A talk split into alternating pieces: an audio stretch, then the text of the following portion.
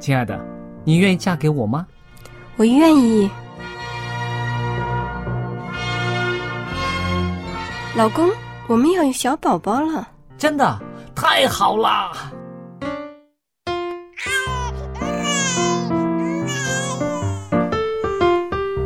妈妈，妈妈，看我画的画，好看吗？真好看，宝贝画的太棒了，拿去给爸爸看看。爸爸妈妈，我去上大学了，你们多保重身体，我放假就回来。出门在外要注意安全。好好吃饭，天冷了，别忘了多穿衣服。好了好了，别唠多给。家里打电话哦。孩子啊，啥时候回来吃饭呐、你爸想你啦。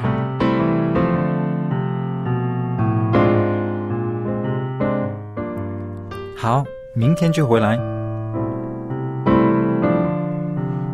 家人，给我生命的人，与我共同生活的人，与我分享喜悦的人，也是给我带来麻烦的人。每一天说说笑笑，有时也吵吵闹闹，因为我们是一家人。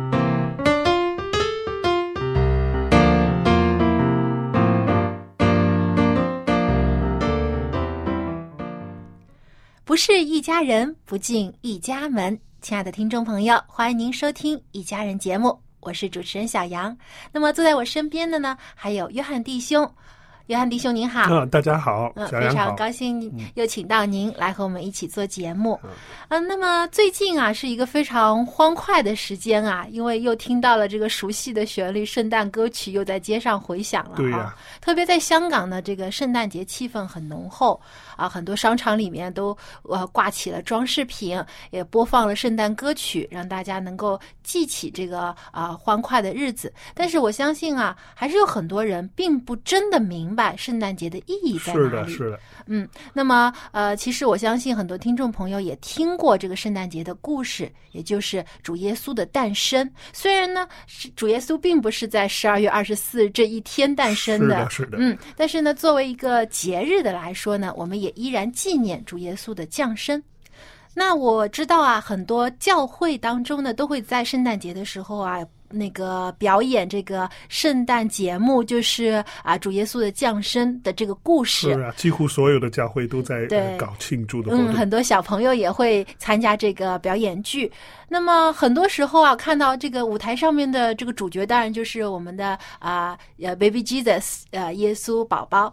那么还有就是玛利亚了啊，嗯因为对她也是这个故事当中一个很重要的一个人物啊。从天使对她的这样的一个启示，到后来她顺服上帝啊，愿意接受这个从圣灵得来的这样的一个婴孩，并且呢啊把啊耶稣生在这个马槽里面。那这个过程当中啊，很多人物都出现了，但是我发现很多时候我们都忽略了其中啊、一个呃看似是配角，但其实也非常重要的非常重要的人物，就是玛利亚的丈夫约瑟。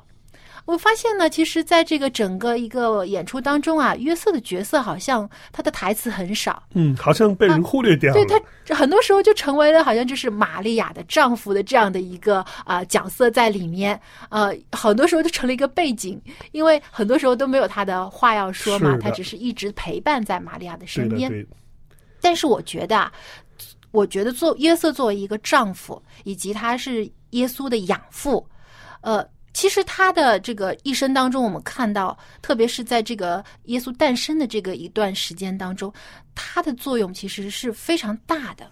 非常大。包括呢，所有的这个家庭里面的生活呀，包括他们，我们看到圣经故事里面告诉我们，他们离开了呃这个以色列的地方，他们到了伯利恒，然后再到埃及等等，所有的事情上，我们看到，如果离开约瑟，是不可能做成这些工作的。嗯，因为他是这个家庭的一家之主，呃，因为他也起到这样的一个保护者的一个作用，对呃，保护呃这个柔弱的玛利亚和呃小小的呃约瑟、嗯，没错，没错。对，那么我们今天呢，就特别想来看一看，从约瑟的角度，我们再来听一听这个圣诞节的故事，我们来了解一下约瑟到底他是一个怎样的丈夫，以及他为什么能够接受一个不是他亲生的孩子。啊，能够担负起这样抚养这个孩子的这样的一个责任。嗯，也就是我说，我们从约瑟的角度来重新看一下这个圣诞节的故事哈。嗯，对，我觉得也应该从约瑟身上看看，哎，是不是我们现代的人也能从他身上学习到一些东西？那么，首先呢，我们当然听过这个故事的听众朋友呢，一定知道最早的时候呢，当玛利亚受到天使的这样的一个启示，知道她会从圣灵得到一个婴孩，那么当时她是没有结婚的。她能够做一个就是未婚的女子，能够接受这样的一个安排，其实是非常不容易的。嗯，也是很因为伟大的。她会要遭到这个世俗的眼光的逼迫。那首先，她第一关就会来自于她的丈夫，这个即将成为她丈夫的人，这个约瑟，他是最有这个，应该说以当时的律法来讲，他是有权利来惩罚玛利亚。是在犹太的时候呢，他们的律法就是对那些没有结婚而怀孕的这项的呃妇人来说呢，他们会用石头把他们打死的。根据当时的摩西的律法来啊，说，这是非常严厉的一哦种非常严厉的事惩罚了。嗯，那么但是约瑟他并没有啊、呃因为这个玛利亚的这件事情呢，而去揭发他、惩罚他，他而是呢想要暗暗的，就是休了玛利亚，不让这件事情暴露出来，不让玛利亚受到周围的人的这种歧视。嗯，没错，因为只有约瑟才清楚的知道玛利亚怀孕的事情，也只有他可以做这个呃报告者，去报告给当时的这个犹太的议会啊。那么，另外对于约瑟来说，一个未婚夫来说，在他还没有跟这个未婚妻结婚的时候呢，那么发现这个未婚妻已经怀孕的话，对他真的是一个很大的人格上的挑战，道德上观念的一个挑战一。个很大的打击啊！没错，对，我想就算放在现代的话，如果有有作为丈夫知道自己的妻子怀了不是自己的孩子的话，其实真的也是一个一个很大的伤害了。嗯，因为他会觉得妻子对他不忠诚。嗯，是一个道德上的一个背叛。对，因为当时约瑟并还没有听到天使对他的这个呃。呃跟他讲的这个解释整件事情的原来，所以当时他可能就像一般人认为的，就是玛利亚对他不忠诚，是的，是呃，的，可能是这个孩子是别人的，嗯，但是即使是这样，他也没有想过要狠狠的惩罚玛利亚，嗯他是从一个很包容的角度，想要呃玛利亚不要受到太大的伤害，想可能玛利亚爱上了其他的人，不如就让他离开自己吧。他是嗯出于一种很包容的态度来、没错。来来，可以说他在保护玛利亚。我们看到这个圣经上写的呢，就是马太福音的第一章的十八到十九节是这样记的。他说，这个丈夫呢，玛利亚的丈夫约瑟呢，在圣经里面很少用这个词来形容一个人的。那么圣经里就说她的丈夫约瑟是个异人，嗯，艺那人，不愿意明明地羞辱她，想要暗暗地把她休了。也就是说，约瑟发现了玛利亚怀孕的时候，但是我们知道这个玛利亚的怀疑是从圣灵来的，也就是说，上帝想让玛利亚生一个孩子，当然他就可以了，因为上帝是一位创造主嘛。那么约瑟不知道也不清楚，可是他知道他这个未婚妻怀孕的时候，我们看到他的表现，他不愿意明明的在公众面前呢来提起这件事情，而是想要保护玛利亚。那么圣经就用这个词说，暗暗的把他休了，不要声张，也不让任何人知道，只是想呃终止这个他们的婚约，是这样的表现，真的是很很善良。很能够为别人着想，嗯，很也真是体谅对对对方的。所以我想到现在有一些夫妻，可能因为对方的一些的小小的缺点，就可以大打出手啊，整天吵架揪着不放，甚至闹到最后离婚的嗯这样的一个、一个一个一个结局。我觉得其实从约瑟身上，我们可以看到，有的时候真的夫妻之间，很多时候需要的就是一种包容。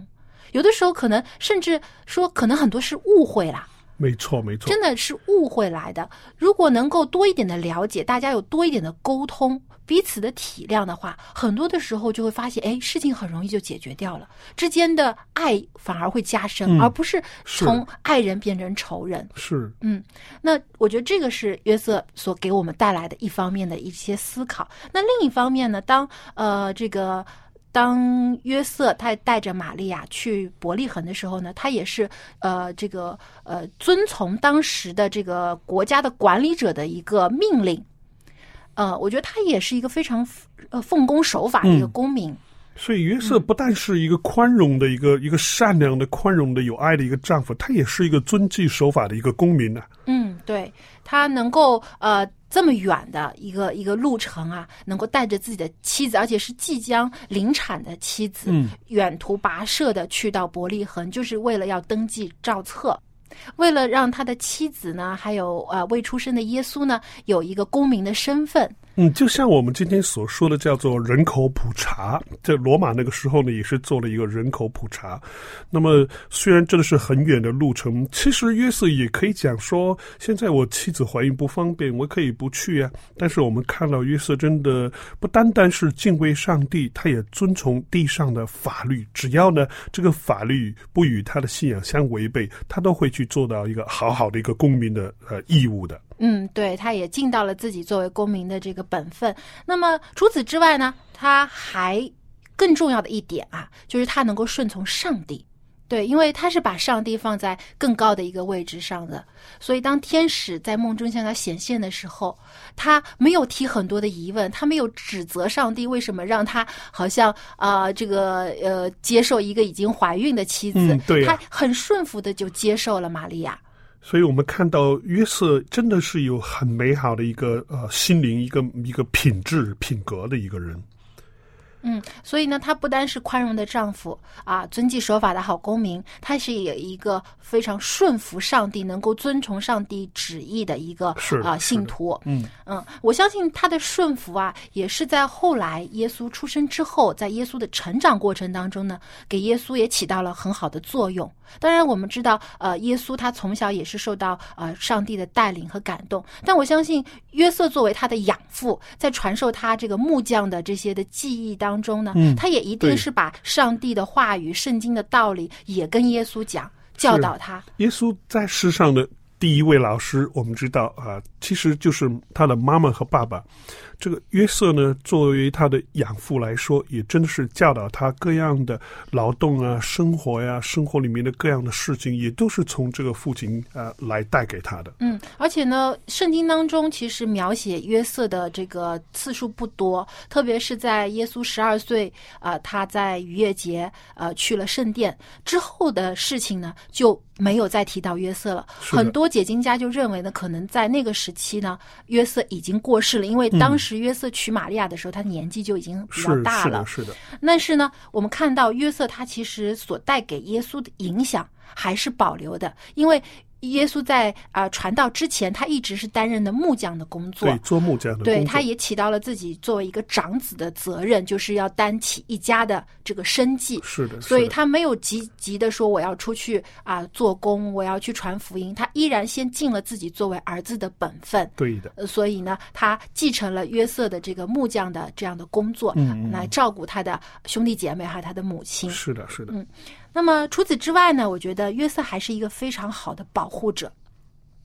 他虽然呢只是一个普普通通的一个人，但是呢，当天使向他显现说要他带着呃妻子孩子离开伯利恒，赶快逃往埃及，因为希律王要害害这个孩子，他立刻就起来，带着妻子和小呃耶稣就赶快离开了。嗯那我作为一个普通人，他要跟一个国家的国王去，相当于是对抗。真的是不容易的，很多人可能在心理上已经害怕了，就是我怎么有能力去抵抗一个国家的领领袖呃首领是啊呢？是啊，他要害死我，不是很容易的事情吗？但是他还是起到他作为一个丈夫的这个保护的责任，他没有离开他的妻子孩子，他毅然决然的带着玛利亚和呃小耶稣就逃往了埃及。没有说因为危险的来到就自己逃亡了。而是嗯带着家人，那我们看到他真的是在家里面，不单是做一个父亲的责任，还要做家庭的保护者。我们也看到一个约瑟一个一个非常呃美的一个品质啊，嗯，对，我想到那个我们中国有句俗语叫是呃，夫妻本是同林鸟，嗯啊，大难临头各自飞。我觉得这种形容呢，真的是很消极啊。嗯，我们更加希望的呢，就是夫妻呢有呃有福同享，有难同当。但是现在看到很多人的家庭也好，还是做朋友也好，那么很多人都是呃能够同享福富。贵不能同甘苦，对，一一当困难来到的时候呢，啊，就就离开了。是但是呢，我们觉得呢，如果是呃遵从上帝的旨意，像约瑟一样能够顺服上帝的人，嗯他必然不会在困难的时候离弃最亲近的人，而是呢有一种啊、愿意更好的去保护对方，愿意同舟共济的这样的一种信念在。在家人最需要他的时候、最困难的时候、最危难的时候，能够站出来，能够担负起保护家人的责任，这个是做约瑟这个丈夫的，真的是叫我们看到一个非常美好的，像像耶稣的、像上帝的，呃，给我们教导的那种优美的品格啊。嗯，没错。那么，特别在今天这样的这种圣诞的气氛之下呢，我们虽然没有把这个耶稣主人公啊他的故事说出来，但是呢，我们想换一个角度，从这个约瑟玛利亚的丈夫约瑟的角度呢来看一看，其实我们生活当中啊有许多可以以他为榜样。所学习到的地方，嗯，那么接下来呢，我很想呢跟大家分享一首诗歌，是由我们的这个啊、安德弟兄，啊呃他也是一个很好的主持人，同时呢，他也是一个热爱音乐的人。他呢在二零零一年的时候呢，就写了一首圣诞歌曲，名字呢叫做《约瑟的眼睛》。他是从约瑟的角度来看小耶稣呃出生的时候这样的一个美好的事情。那么这首歌是广东话的歌曲，我先跟大家分享一下这首歌的歌词。那歌词的大意是这样的啊：晨星头上静静闪，像母亲那双眼温柔恬静。耶稣人做梦未醒，给安宁夜晚添高兴。羊群陪伴未作声，让探访这家的主人安定。黄金和没药乳香，皆非凡贺礼身心领。这一晚的确是最伟大，有天使可以保证，极重极重荣耀归于天父，无尽平安给他所爱人群。耶稣人甜睡未醒，是世间最可爱，心内确定，无需抬头问问晚星，怎可能令我未动情？哇，很美的一首诗，好像把我们带回了两千年前的圣诞夜一样。嗯，对，让我们好像就是站在约瑟的角度，看到啊，约瑟啊、看着这个马槽里面的小小的主耶稣，那种心中的激动嗯和感恩，他呢能够有幸成为呃耶稣的养父，把耶稣呃抚养长大因为地上的保护者。嗯，对。那么下面呢，我们就一起来欣赏这首歌曲一起曲。来听。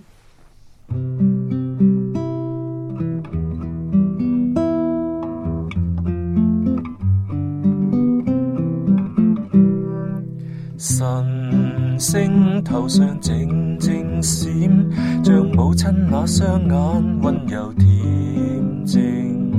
耶穌營造夢未驚，給安寧夜晚添高興。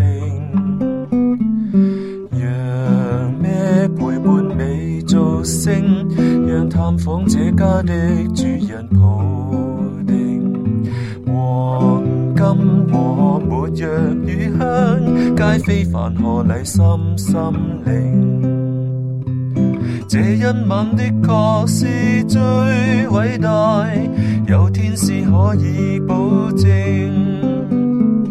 極重極重榮耀歸於天父，無盡平安給他所愛人群。耶穌仍甜睡未醒，是世間最可愛，心內確認。無需抬頭問問晚星，怎可能令我美動情？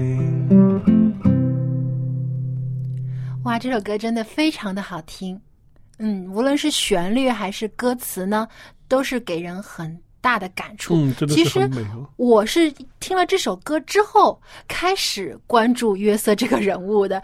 其实以前呢，我在每一次圣诞节的这个话剧当中呢，也是总是把眼光呢放在这个其他几个呃角色身上。是，呃当我们看到这个呃话剧的好时候，我就发现那个约瑟呢，好像就是坐在冷板凳上，好像没有他什么事情。景墙一样。我们注意看到了耶稣，当然婴儿耶稣好像没有什么表演的，那么看到了玛利亚天使，还有那个三个王来朝拜等等，但是整个里面看到的好像只有约瑟，就是站在那里，好像一个陪伴一样。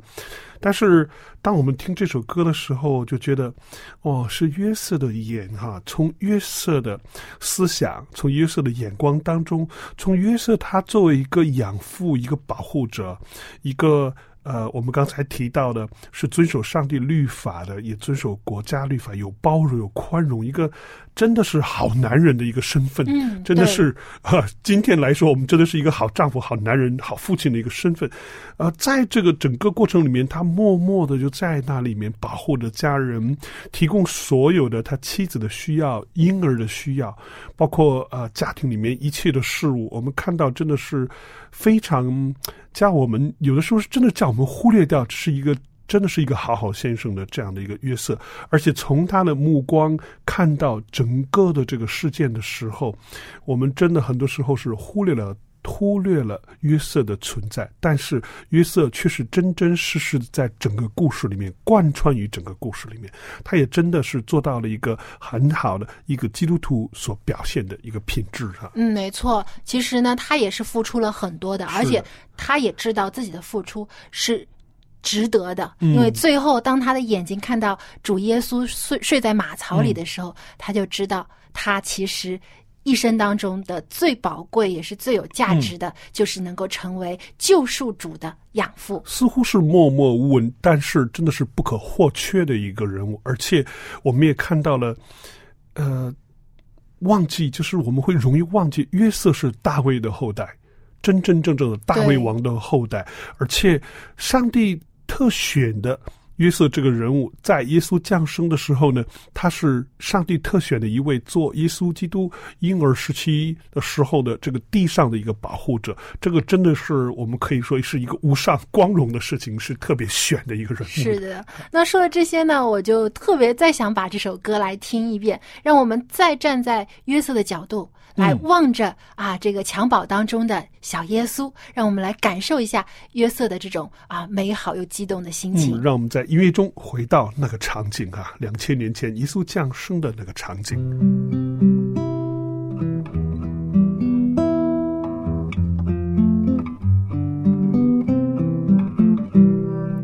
神星头上静静闪，像母亲那双眼温柔恬静。耶穌營造夢未經，给安寧夜晚添高興。讓咩陪伴美造星，讓探訪這家的主人抱定。黃金和沒藥與香，皆非凡何禮心心靈。這一晚的確是最偉大，有天使可以保證。極重極重榮耀歸於天父，無盡平安給他所愛人群。耶穌仍甜睡未醒，是世間最可愛，心內確。抬頭問問晚星，怎可能令我美動情？我觉得这首歌的最後一句說：“怎可能令我未動情？”嗯然後已經道出了約瑟的心聲啊，他真的能夠為妻子、為這個孩子付出這麼多。當他看到耶稣的那一眼的时候，他觉得一切都值得。嗯，真的是一份情，不单是对婴儿的耶稣，对他的妻子，也是约瑟对于天父上帝的一份情。没错。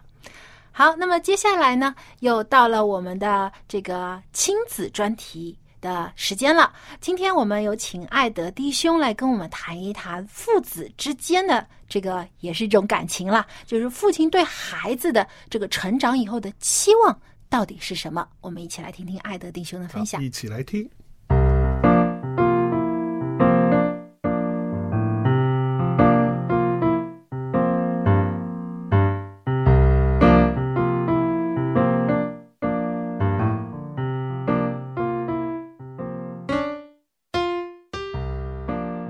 德，欢迎您又来到了我们的演播室。谢谢大家好。嗯，今天呢，我们又来一起分享一些父亲跟孩子之间的话题。那么，呃，有个成语啊，叫这个望子成龙，嗯还有望女成凤。嗯啊，很多的父母啊，对孩子就有很高的期望，就希望哎，我的孩子以后呢，能够事业有成啊，能够啊赚大钱啊，啊，以后能够成名成家等等等等，有这样的期望。所以呢，我们现在看到有很多的虎爸狼妈的，呃，对，有这样的称呼，就是啊，从小的时候就让孩子学很多的东西，希望把孩子包装成像明星一样，得到更多人的关注。那么，呃，作为父亲，你对自己的孩子有怎样的期望呢？我首先呢说说孩子自己的期望。嗯，你看小孩子他们天真可爱在什么地方呢？爸爸，我长大了要当消防员。嗯爸爸，我长大了要当警察。嗯，或者说爸爸，我长大了要当一个演员。他们的人生目标可以几天就变一次。对，经常换来换去。是啊，我觉得这是他们很可爱的地方。我的孩子有时候小时候也经常会说这样的话，但是呢，我怎么说呢？其实我一点都不反驳，我说可以啊、他说什么我都是可以啊、嗯为什么呢？因为你明明知道他在这个时候是幼小的心灵，他就是看见什么新鲜的事物啊，可能看到电视画面上有消防员救人呢，那么伟大，他就想当消防员等等。他的现在一切都还不固定，嗯他也只是表达一下自己的愿望，何必那么当真呢？对吧？嗯有的人就赶快打消了。哎呀，你不知道当消防员多危险呢？怎么怎么样啊？当警察怎么怎么样啊？当老师怎么怎么样啊？把坏的说一通，其实很打消孩子的对人生的积极性，对吧？嗯，对，有的时候我们做大人的，经常说的大道理很很很好，比如说，哎呀，所有的人都是平等的，职业都是平等的。但是当你的孩子说：“爸爸，我将来我要当一个厨师。那就觉得，哎呀，怎么可以去做这么辛苦又又没钱的工作呢？”啊，有的厨师也有钱，但是你总觉得，我心里更想让孩子成为一个医生嗯啊，心脏科的医生什么的，好像那些职业更高尚一点。其实，孩子成为什么样的人，我越来越意识到，一定得根据他自己的恩赐，嗯他的心愿。孩子能成为一个发挥自己的才能、恩赐的人，他愿意做的工作，他愿意成为的人，他才能开心，才能成功。嗯我们已经看到很多在国内的社会、中国的社会很普遍的现象：读了大学，参加工作，工作跟专业没有任何关系。嗯，对，那你说我们投资那么多钱，花那么多时间读大学学一个专业干什么？真正能够把这个专业的技能用到自己将来或者现在工作上的那么少，我们究竟浪费了多少东西？其实即使有一些专业对口的，会发现学校里学的大部分都是理论化的东西，是的，实际操作的其实还是需要在自己工作的过程当中积累经验。很多时候甚至会发现自己工作当中所遇到的问题是曾经学校里完全没教过的。那是没错。这个，因为我自身有读读大学之后的这个是我个人的体验，所以我觉得，呃，至于学校里面学到什么，最重要的就是你去解决难题的一个方法和你的思维模式。其实这个才是学校里真正应该教给学生们的一个呃技能。对，就是说，一些公式、理论等等这些，都不是最重要的。对，我以前有一位老师就跟我说过，当你离开大学之后，你全部忘掉学校里教的东西之后，你还能记得的，才是真正你所掌握的东西。嗯，这个挺深刻的。所以，我们就在想，孩子将来要成为怎么样的人，跟我们自己的做父母的期待如果不一样，我们会怎么对待？嗯，对，这个其实是很多的父母要也是学习的一个功课了。因为我相信，当一个孩子新生的孩子出生的时候，父母都对他的未来有非常美好的期望啊，希望他以后啊健康啊啊快乐成长啦，以后成为一个啊事业有成或者是一个嗯就是各方面都非常优秀的人啦。很多父母都有抱有这样美好的前景。对，但是我们也要现实，不是所有的人。都能够成为有名的钢琴家，或者是有名的科学家。嗯，朗朗只有一个。最重要的是，我们的孩子能够成为一个，最起码他能够影响周围一圈人、一部分人，对吧？能给这些人带来帮助、带来快乐，他自己也快乐，我觉得就很有成就。嗯，对。所以，孩子成为怎样的人，完全掌握在。孩子自己的手里面，当然，我们作为父母要培养他，能够实现他的理想。我们有很多的工作也能做，但最终决定权其实还在孩子的身上。手里，嗯，对。所以，当孩子他真的明确了自己想要做什么的时候，父母其实他们希望父母能够给予的就是支持和鼓励。是的，嗯。所以呢，也是希望父母们。你们自身有很多美好的期望，但是我相信最大的期望呢，就是希望孩子以后长大之后也成为一个快乐的人，拥有自己有价值的人生。这样呢，其实已经非常足够了。是的。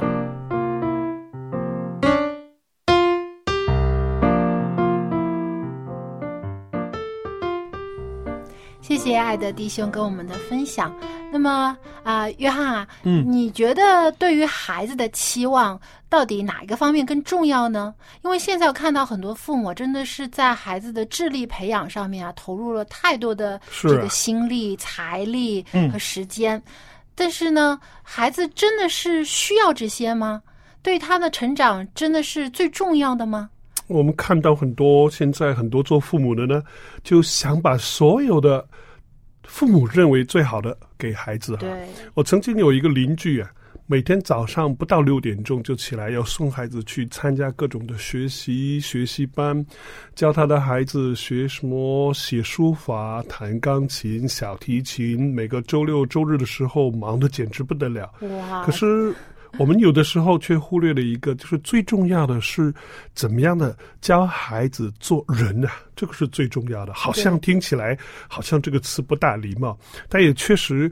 呃，也我也曾经看过一个教育家在座谈会的时候，他首先就说，我们做父母的、做家长的，应该首先清楚要怎么样的教导孩子做一个人，这个是最重要的。而且呢，要做一个好人，与社会、与家庭都是有益处的这个人。当然，我们所指的呢，不是说我们不会做人，是说要做一个有一个美好品格的人，培养自己的孩子做有一个美好品格的人，是这个教育的。第一步最基础，也是教育应该带给人的这个呃根本，就是教育应该是把孩子培养成一个美好的一个人生，这是最重要的目的。是的，是的，因为现在好多人都只追求于要成才，成才，而且现在呢。最关键，这个财呀，又多了个贝字旁，嗯，就变成了成了这个赚钱的这个财了。对呀，就希望孩子以后就是为什么要学习呢？就是为了以后找份好工作，嗯，找了好工作就能赚钱，对啊，工资高，甚至自己做生意赚大钱，觉得这样就是一个完美成功的人生。但实际上啊，真的是钱是一切吗？但很多时候我们发现钱有很多解决不了的问题。是我们发现一个问题，就是人生的目标错了。这个就是呃，我个人有信仰的一个原因，也是我想要找到一个正确的人生的目标。这个目标并不是我们呃赚了多少的钱，有多少的财富，有多大的房子，有多么好名贵的车，这个是错误的一个人生的目标。我们应该是知道怎么样做一个正确的、好的人。就像我们提过的，呃，在在圣经里讲过，耶稣的童年的时候呢，他提到一句话说：“人和上帝都喜悦他。”这个是我们想要达到的一个人生的一个目标吧。是的，是的。那我也想到呢，其实啊，我们有的时候觉得自己长大了，但是在天父的眼中，我们也是他的孩子。上帝对我们也有很高的一个期望，没错，没错。当然，他的期望不是像一般人期望要让我们啊有多大的成就啊，要、要成名成家啊，要影响全世界啊。他不需要我们去做这些，他需要我们做的，其实耶稣已经告诉我们，就是遵守他的律法，爱人如己，然后呢，能够帮助有需要的人，对，以及要跟从他。对，我觉得这个才是最高的一种追求。嗯。因为有的时候我们往往把眼目只放在世俗上的东西，甚至教导我们的孩子也是去追求世俗世间的东西，就是钱财啦、名誉啦、啊舒适的生活啦。是是。但是忘记了我们其实追求的应该是在天上的财富，嗯，就是上帝所赐给我们的这些的好的品格、完美的灵性，这些才是真正能够改变自己，也影响周围人的一个最好的一个途径。包括有一些基督徒呢，也有一些对信仰上的一个错误的认识。当谈到上帝对基督徒的一些祝福的时候，很多的一些人呢，也是把这个祝福呢当做哦，上帝很祝福我，然后就说我啊得了多少的钱财，我买了多大的房子，好像上帝的祝福是上帝给我们属世的财富一样。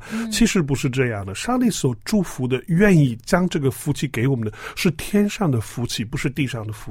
是使人有一个像耶稣基督一样品格的人生，那个才是上帝真正的要赐给我们的福气的。对，所以说，当我们的心在哪里，我们的财富就在哪里。对，而这个财富当然不是指的这个银行里所存的钱了，而是真正的是指能够啊，使我们的品性得到升华，最有价值的东西。对，而且这种价值呢，是不会丢失的，也不会说是被人家抢走、偷走的。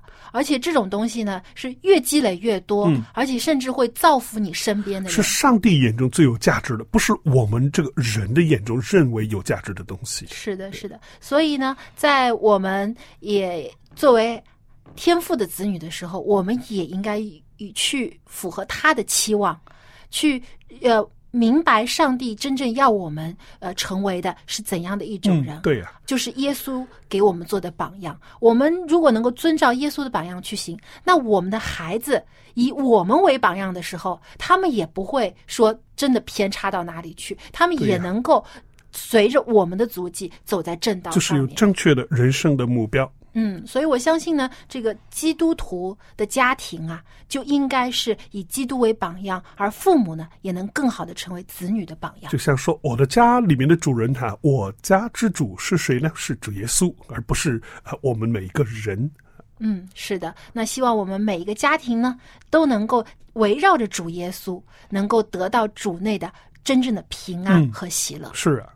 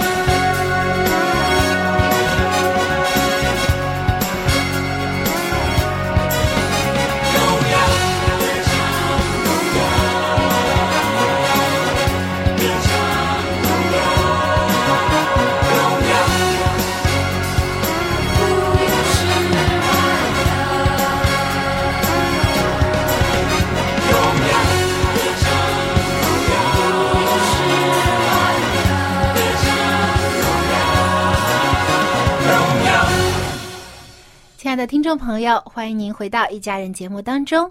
那么接下来呢，又到了家有一老，如有一宝的环节了。今天我们又请到了蔡博士跟我们分享老年人的保健，我们一起来听一听。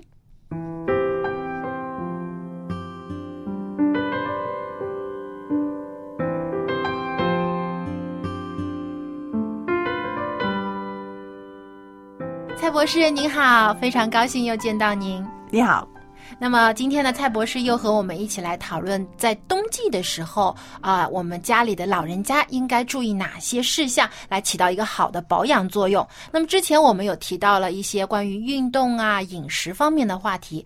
那么今天我们来聊一聊我们在生活当中我们的这个生活起居，呃，有些哪些需要我们注意的？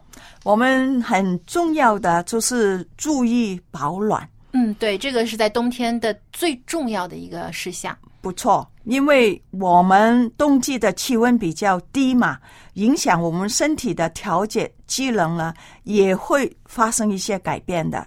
比如说，我们老友记的时候，我们在一般来讲哈，皮下脂肪呢是已经不太多的了。嗯，对，哈，我们可能是胖的时候皮下脂肪很多，还有呢，如果我们皮下脂肪不太多，还有我们的毛血管呢很容易收缩，冷空气一来刺激我们自律神经，它就容易收缩的时候，那么还有呢，我们的汗腺呢也是比较不发达了。不。发达了，还有组织代谢的功能等等了，都慢慢都慢下来。嗯，就开始衰衰慢了。所以，由于这样的缘故的时候，我们也讲到，如果我们的微小的血管里、微小的血管里面是很容易收缩的时候，很容易引起心梗、脑梗啊，嗯哈对这些疾病，还有引起我们讲伤风感冒哦，是啊的，，受感嘛，呼吸道方面的呼吸道的传感染病。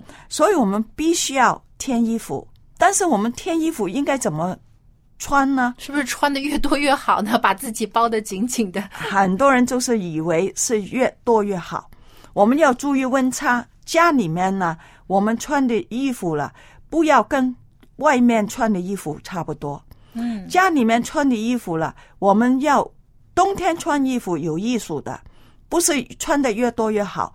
有时候我们穿的多是要薄的衣服，好像棉质的衣服、棉质的衣服哈、哈你可以多两层，然后在家里面可能要不要活动嘛，穿一个没有袖子的那些保暖的，可能是棉衣。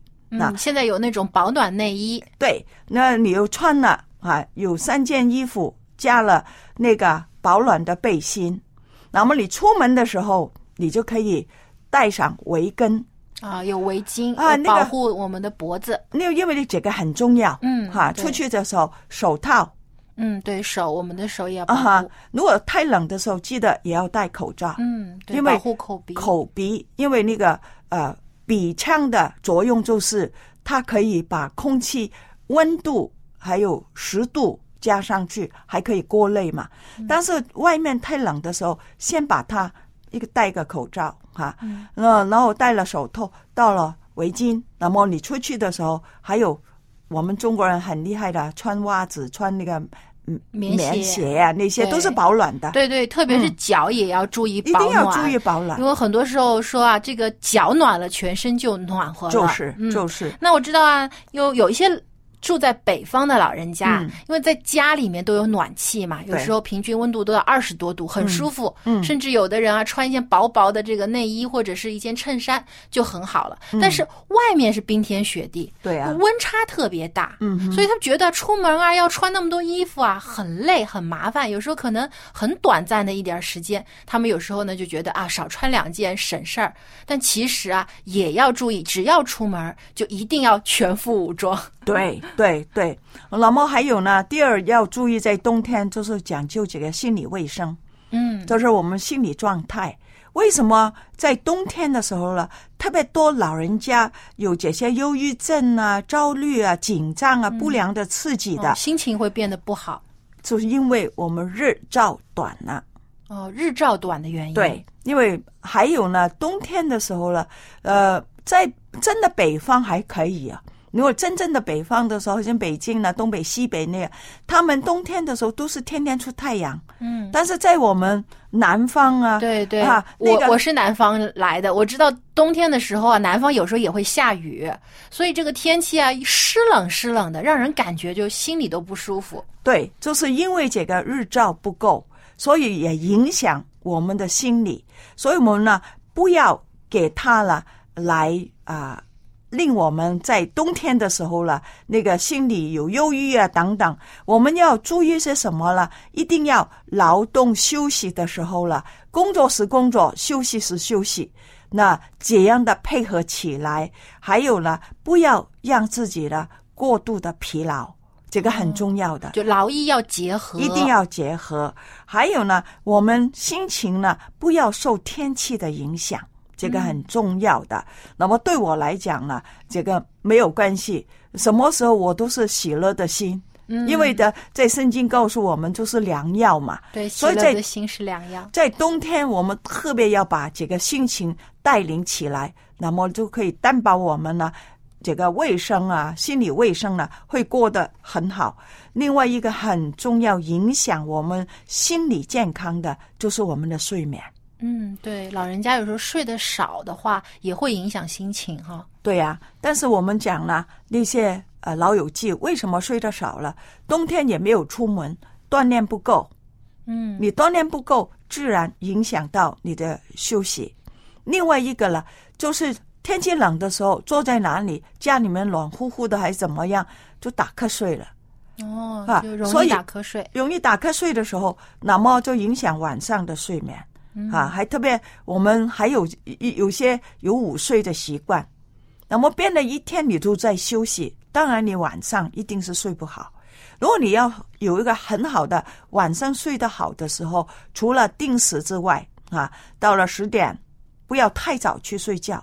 有些人呢，太阳一下山五六点，他吃饱就去睡觉，特别是老友记啊，嗯，没事干嘛。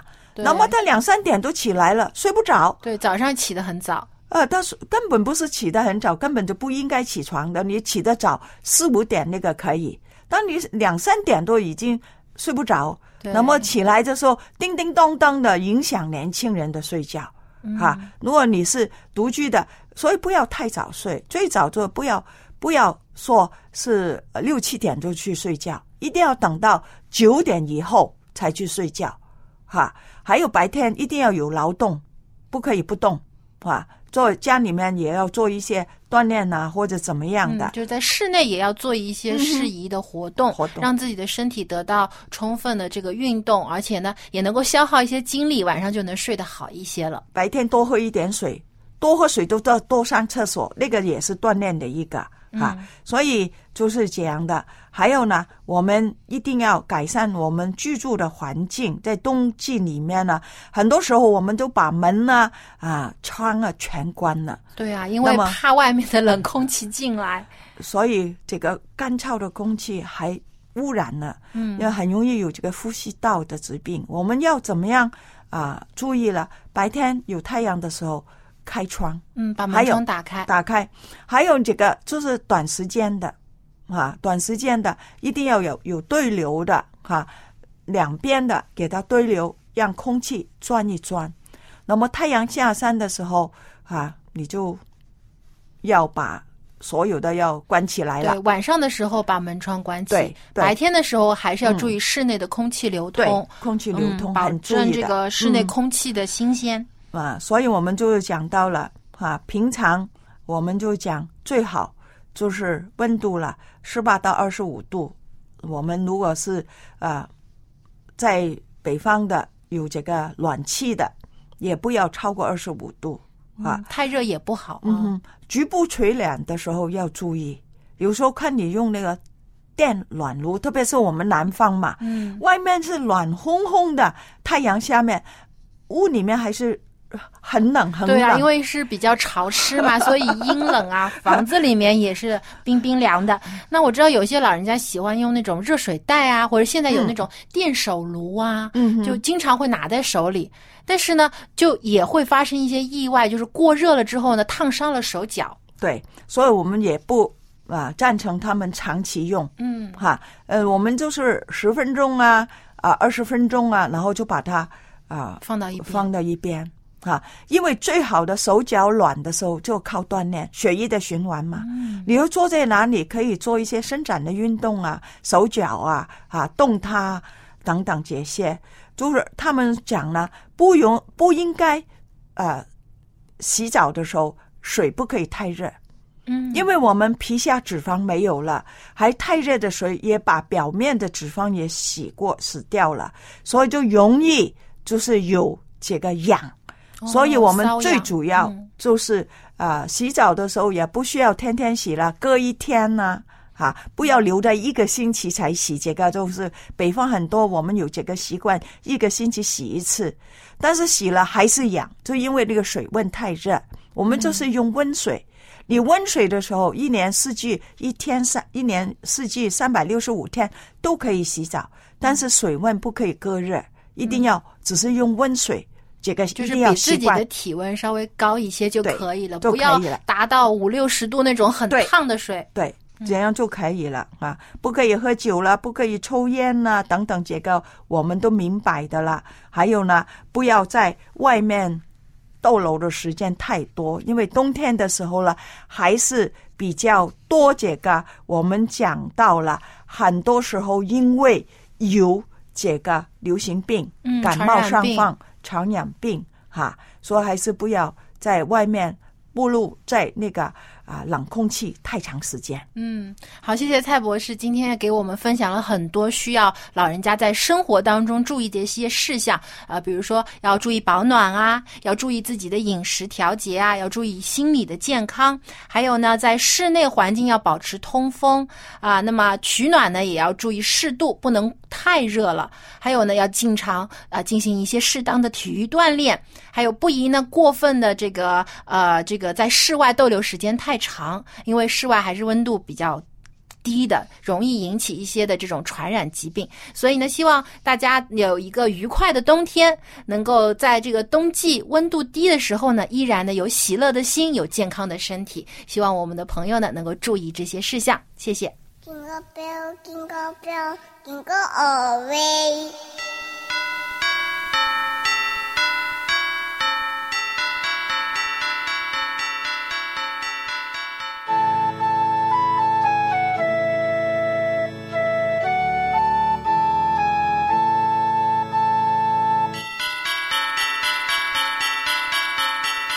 圣诞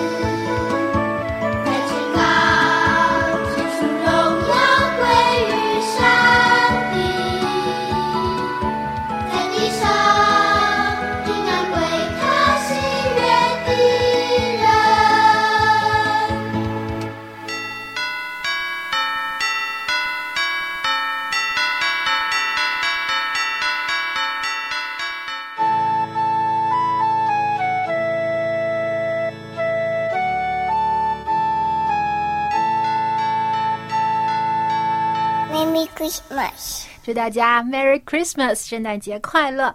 那么今天我们的节目呢也接近尾声了。如果您喜欢我们一家人的节目，欢迎您来信跟我们分享您个人的见证。电邮地址是 l a m b at v o h c 点 c n。你可以将您生活当中见证，或者是对我们节目的意见来告诉我们，我们也会在节目当中跟其他的听众分享您的见证。那么下期节目当中呢，也有更加有趣的话题想要跟您分享，希望呢对您的人生、对你家人呢也都有帮助。我们下期节目再见。嗯，各位听众朋友，下期见。